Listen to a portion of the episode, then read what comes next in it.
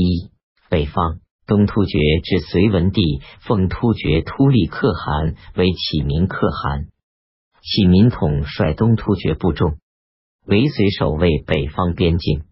六九年，启民死，子始毕可汗立。这时候，隋炀帝正在掀起大乱，割据势力纷纷出现，农民起义还没有形成统一全国的力量。中国陷于分裂状态，史必利用这个形势，招收大量中国的避难人，征服契丹，视为吐谷浑、高昌做属地，拥有近百万的部众。割据者如薛举、刘武周、梁师都、王世充之流，都向史必称臣献媚，请求援助。史必给他们一些支持。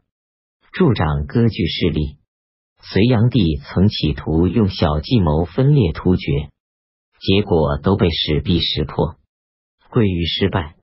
隋文帝时，中国因统一而强，突厥因分裂而弱。现在恰恰倒过来，突厥成为操纵诸割据者、制造战乱的强敌。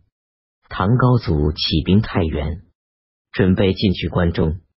先向史弼称臣，借以防止刘武周引突厥兵袭击太原。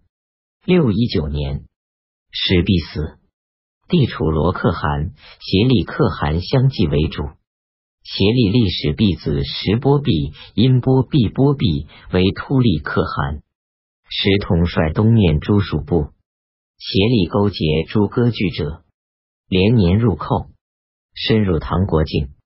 攻破城邑，掳掠人口和财物，甚至长安也受到严重的威胁。六二二年，协力引骑兵数十万人分路入侵，一路到晋州（山西临汾县），一路破大镇关，在甘肃陇西县。唐全力抵御，有前使者郑元因叔叔去求和。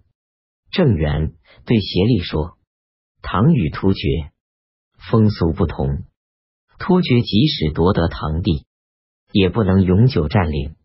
被掳掠的中国人都归掳掠者私有，充当奴隶。你有什么好处？你不如收兵回去。唐每年送给大量财物，全入你的库藏，这才是你的好处。协力为唐兵所阻，听了很满意。退归塞外，郑元这些话说明唐朝有责任消灭这个侵略国，因为无论入侵或谋和，都是中国的大害。协力讲和后，依然连年入侵。六二四年，有人建议说，突厥所以经常侵略关中，目的在夺取长安积聚的财富。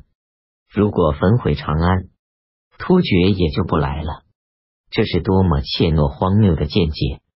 唐高祖居然听从这个建议，派人到樊樊城，在湖北襄阳县北邓河南邓县一带寻求可建都的地方。太子李建成等赞成迁都。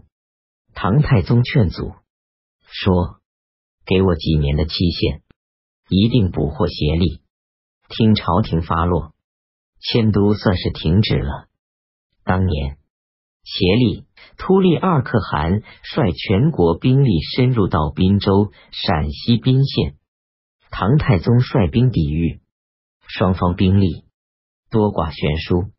唐将士惊惧，不敢接战。唐太宗亲率一百骑出阵，在阵上离间协力、突利二人，使自相一计。协力要战。突利不从，协力使突利到唐营讲和。突利与唐太宗私结为兄弟，突厥开始趋于分裂。六二四年，唐以消灭诸割据者朔方郡割据者梁师都除外，中国得到统一，开始对突厥采取主动，准备进攻。六二五年，唐高祖告朝臣们说。突厥贪婪无厌，我要用武力征服他。今后不再用平等国礼，给突厥文书改用诏敕。突厥在边境上到处入侵，唐兵到处抵御，形势仍是对突厥有利。六二六年，唐太宗即帝位，唐真正成为统一的国家，与突厥对抗的形势才有根本的改变。唐太宗刚即位，协力率大兵进到渭水便桥北，离长安只有四十里路程。唐太宗表示镇静态度，率兵到便桥南，隔渭水与突厥对阵。协力望见唐军容齐整，知道有备，不敢轻率决战，要求讲和。唐太宗允许讲和，在便桥上与协力会盟。协力取得大批金帛，心满意得的引兵退去。唐太宗对朝臣说：“我不打突厥。”反送给金帛，为的让他们骄惰，以便一举消灭。所谓将欲取之，必固与之，就是这个意思。突厥力在掳掠，专靠防守是不能阻止掳掠的。唐太宗决心灭突厥国，这却是唯一可行的自卫法。唐太宗每天引十二位小将和士兵数百人到显德殿前练习射术。告诉他们说，外国入侵本是常事，可怕的是人主安逸忘战，后来束手无策。现在我不让你们绝持住花园，专教你们学弓箭。平时我做你们的教师，战时我做你们的将帅。这样，中国人也许可以得到平安。唐太宗亲自考试诸位习射人的技艺。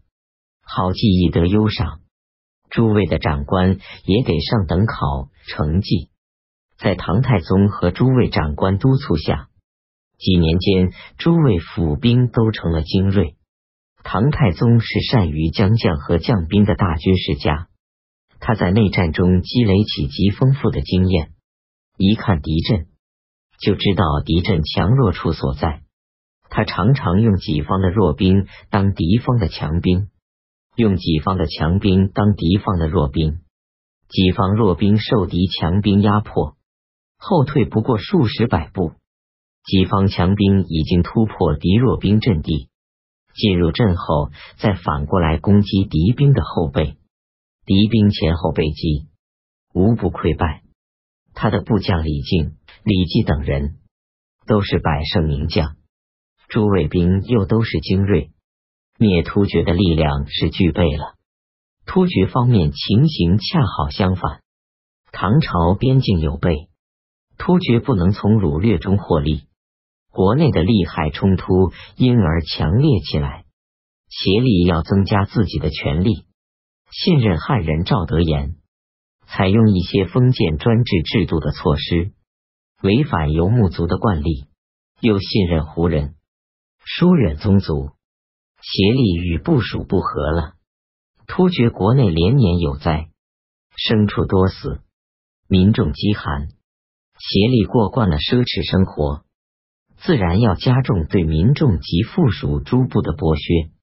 协力与突厥人及属部都不和了。六二七年，血延陀、回纥、拔野谷等属部脱离突厥的统治，协力使突利往击。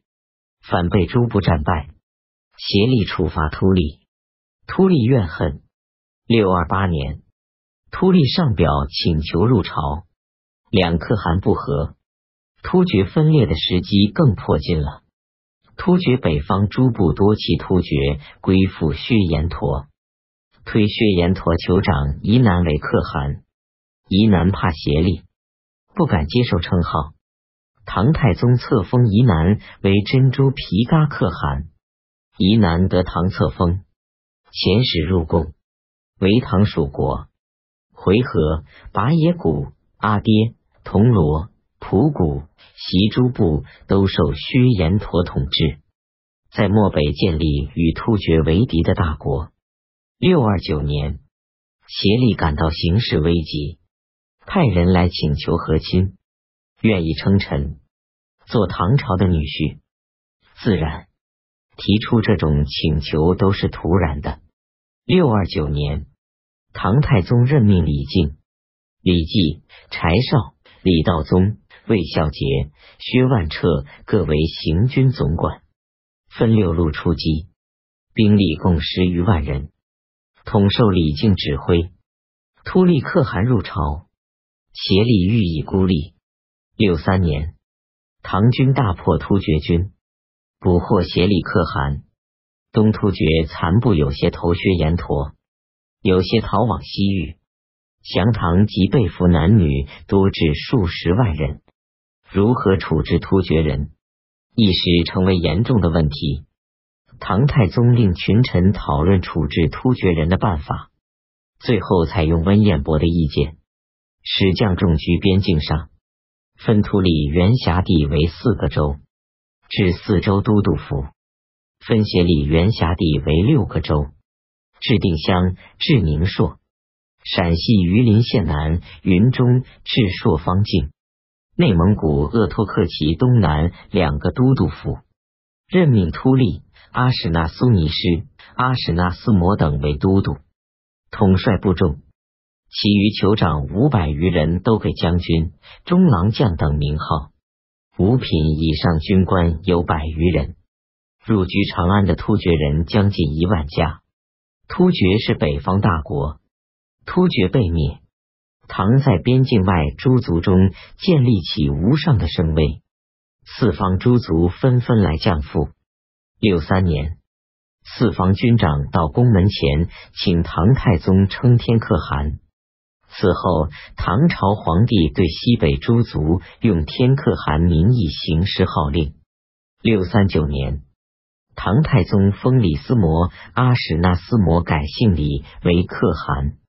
李思摩率突厥人十余万出边塞，居大河北面固定襄城，与薛延陀隔大漠立国。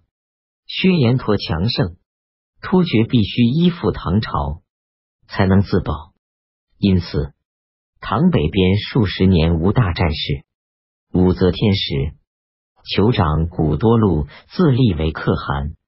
古多禄死后，莫绰为可汗。突厥成为统一东西两部、西境到里海东岸的大国。莫绰经常深入中国内地，掳掠人畜财物。唐玄宗开元初年，突厥内乱，莫绰被蜀不把野古人杀死。此后，突厥内乱相继不绝。七四四年，唐朔方节度使王忠嗣击破突厥军。七四五年，回纥又击杀突厥最后的可汗白眉可汗。突厥余众降唐，东突厥亡。东突厥故地全为回纥所有。铁勒赤勒诸部至薛延陀是铁勒诸部中最强的一部，部众有七万丈。风俗大抵与突厥相同。唐太宗封薛延陀酋长宜南为可汗，宜南亦属铁勒诸部及漠河、喜等部，成漠北大国，有兵二十万。六四一年，宜南出兵到漠南击李斯摩的突厥国，唐大将李继等大破薛延陀军。宜南死后，国内发生战乱。六四六年，唐太宗灭薛延陀，铁勒诸部酋长请求内附。六四七年，在回纥等布置六个都督府、七个州，以各部酋长为都督或刺史。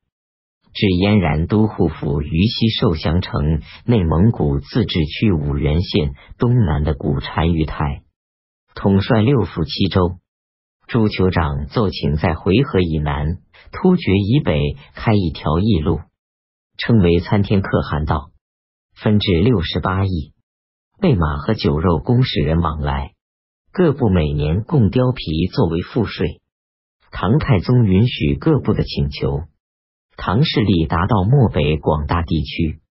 内附诸部有总称为铁勒的回纥、拔野谷、蒲谷、蒲固、铜锣、浑、弃壁、多浪葛。四节、阿爹、爹结、胡薛等十一部，以及葛罗路、古丽鱼、白喜等部，又有辖夹司、节谷、监昆部。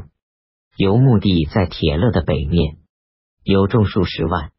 六四八年，辖夹司酋长入朝，唐太宗至建昆都督府，任酋长为都督。